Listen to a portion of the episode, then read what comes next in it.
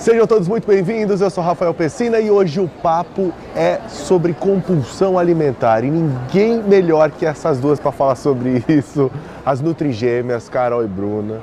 Obrigado pela presença de vocês. Obrigada por ter convidado a gente para estar aqui, a gente está bem feliz. Está muito feliz de estar aqui hoje. Bom, antes de mais nada, eu já quero saber de restrição alimentar. Por que, que gera tanta compulsão nas pessoas? Tá.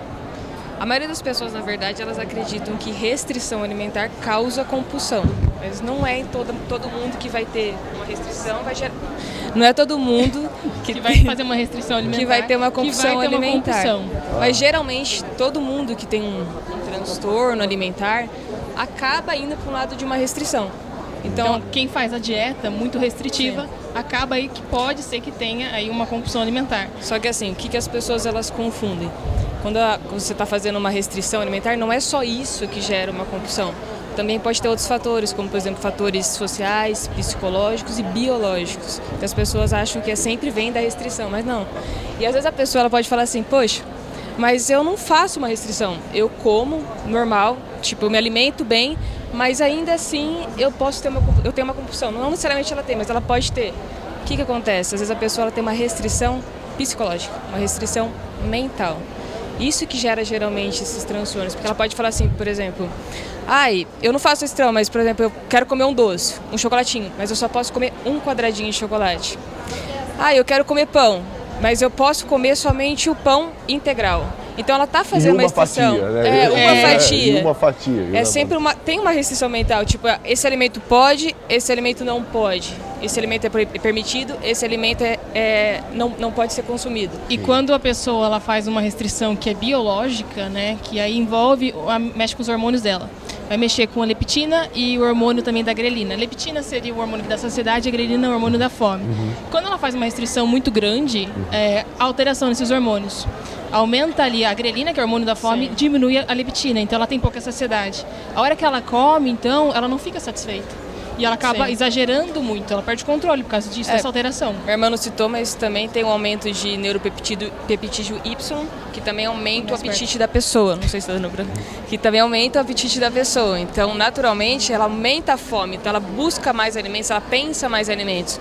É normal que essa pessoa, uma hora ou outra, ela vai acabar cedendo para a comida. Uhum. Ela não vai aguentar ficar segurando. Porque quando ela, ela, faz pensa, uma. Re... É, pode falar. E aí ela pensa, putz, é, eu sou fraca, eu não tenho essa. Eu não, eu não tenho força de vontade, eu não consigo, mas não é.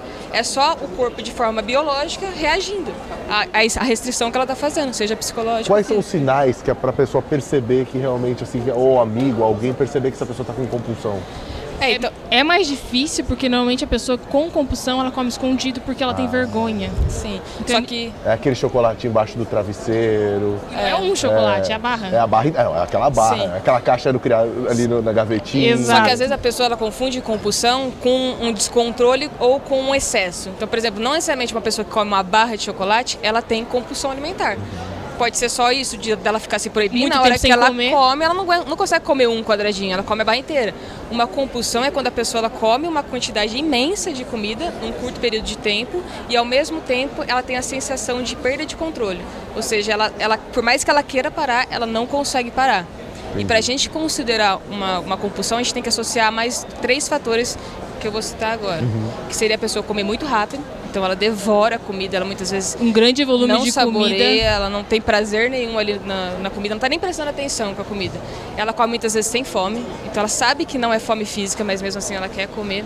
Ela come até ficar desconfortavelmente cheia, então ela passa mal mesmo, às vezes ficar estufada. Quando ela come escondida, ela sente vergonha. Sim. E mas, também. Mas geralmente come... a pessoa ela come escondida porque ela tem vergonha, tem vergonha. dos outros vendo a quantidade imensa de comida que ela está comendo. Ah. E depois ela pode também sentir culpa ou tristeza. Então ela tem que ter esses fatores para dizer que ela Sim. teve uma compulsão alimentar. Você Pelo... sabe que durante muitos anos eu, eu comia uma barra inteira de chocolate branco todas Sim. as tardes e tomava 5 litros de refrigerante. E não era zero, era normal.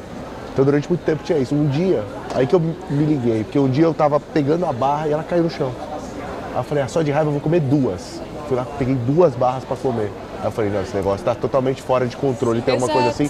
E aí que eu fui buscar ajuda para tentar mudar também isso. Porque assim, Exato. quando você vê, você vai entrando, entrando, entrando, entrando e vai ficando uma. Tinha muita restrição psicológica? Pra caramba, comia, ficava com o maior peso na consciência depois, me sentia mal, comia rápido, não Você achava nada. que tinha que seguir a dieta à risca e você às vezes se proibia de comer coisa que você gosta? Muito, fazia muito isso. É restrição psicológica. Isso eu acho que não era compulsão, eu acho Talvez que era um mais descontrole. um descontrole. Um descontrole, provavelmente. Quando você fica é, sem comer os alimentos tipo, que você gosta, há uma obsessão na comida gerada. Então você não para de pensar nesse alimento, pode ver que você pensava muito em alimentos gostosos. Sim, pensava pra caramba. Porque você não podia comer. É isso. Entendeu? E aí quando comia, ia embora. Exato. E aí, aí vinha aquele é, tudo ou nada. Talvez você tinha um pensamento de tudo ou nada. Ou eu sigo a risca dieta, ou se eu fugir um pouquinho já era, acabou, não é? É isso. Aproveitando falando desse pensamento de tudo ou nada, como é que a gente pode aliar e equilibrar tudo isso, né, na nossa vida? Como é que a gente consegue fazer isso? Primeiro que a pessoa ela não tem que fazer essas restrições, Uhum. nem Malucas. físicas e nem psicológicas. Ela tem que aprender a ter uma boa relação com a comida, não tem que excluir nenhum alimento. Então, para você emagrecer, você não necessariamente tem que tirar pizza, doce, Uhum. lanche, não tem que tirar nada. Você, tem tem, que aprender déficit a calórico, encaixar mas esses alimentos. A gente fala que não tão agressivo, né? Um déficit calórico que você não sinta fome. O que a gente Esse fa- é o segredo. A gente pede para priorizar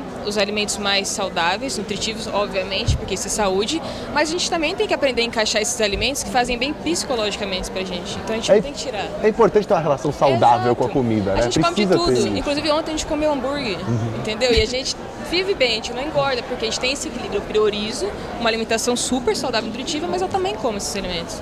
E é nesse ponto que a suplementação ajuda muito também, né? A Muito. gente pega, igual a gente tava falando, a gente vê os produtos lá no Trata que são extremamente saborosos, gostosos, facilitam muito, Pra caramba, os né? nossos pacientes, Todos. quase todos usam Todos. o trata. É, Todos. que aceitam, a gente indica, né?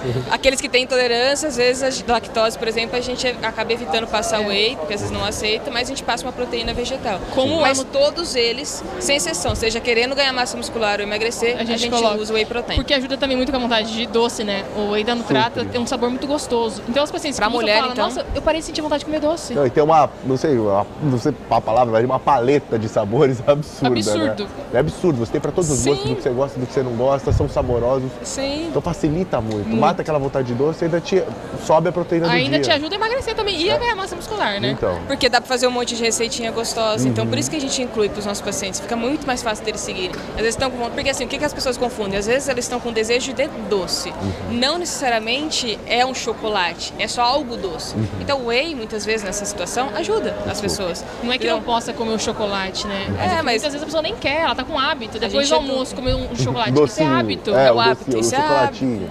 Porque tá condicionada a esse comportamento. Então, se toda vez depois do almoço você sente desejo por doce, isso é hábito, não é um desejo por doce. E Então, aí- se você escovar o dente ou ir quebrando esse hábito, você vê que passa. É verdade, é verdade. E aí, pode falar. Fala, fala, fala, fala. Falar que a gente não, não costuma colocar tipo no plano o doce pra paciente, mas não restringindo ele. A gente educa eles a pensarem um pouquinho. Tipo, você tá querendo comer isso porque é hábito, porque você quer comer isso agora. Como você vai sentir depois de comer isso agora? Você precisa disso agora. Então a gente ensina eles um autoconhecimento que é pra pensar mais. E isso ajuda eles não também criar o hábito de ah, tem que comer doce todo dia depois do almoço, porque a pessoa que coloca na dieta, a pessoa começa a comer, né? Acho Bom, meninas, só posso agradecer vocês, muito obrigado. Espero que nosso público aí tenha conseguido absorver um pouquinho de tanta informação e que eles consigam agradece. também nas redes sociais seguindo vocês e que, eles, que vocês continuem com esse trabalho incrível de vocês, viu? Obrigada. Obrigada, a gente fica A bem gente- feliz. A gente aqui agradece ter participado aqui hoje. Valeu, e a gente segue aqui a programação, você continue aí aqui nos nossos perfis todos, porque em breve mais entrevistas. Fica ligado.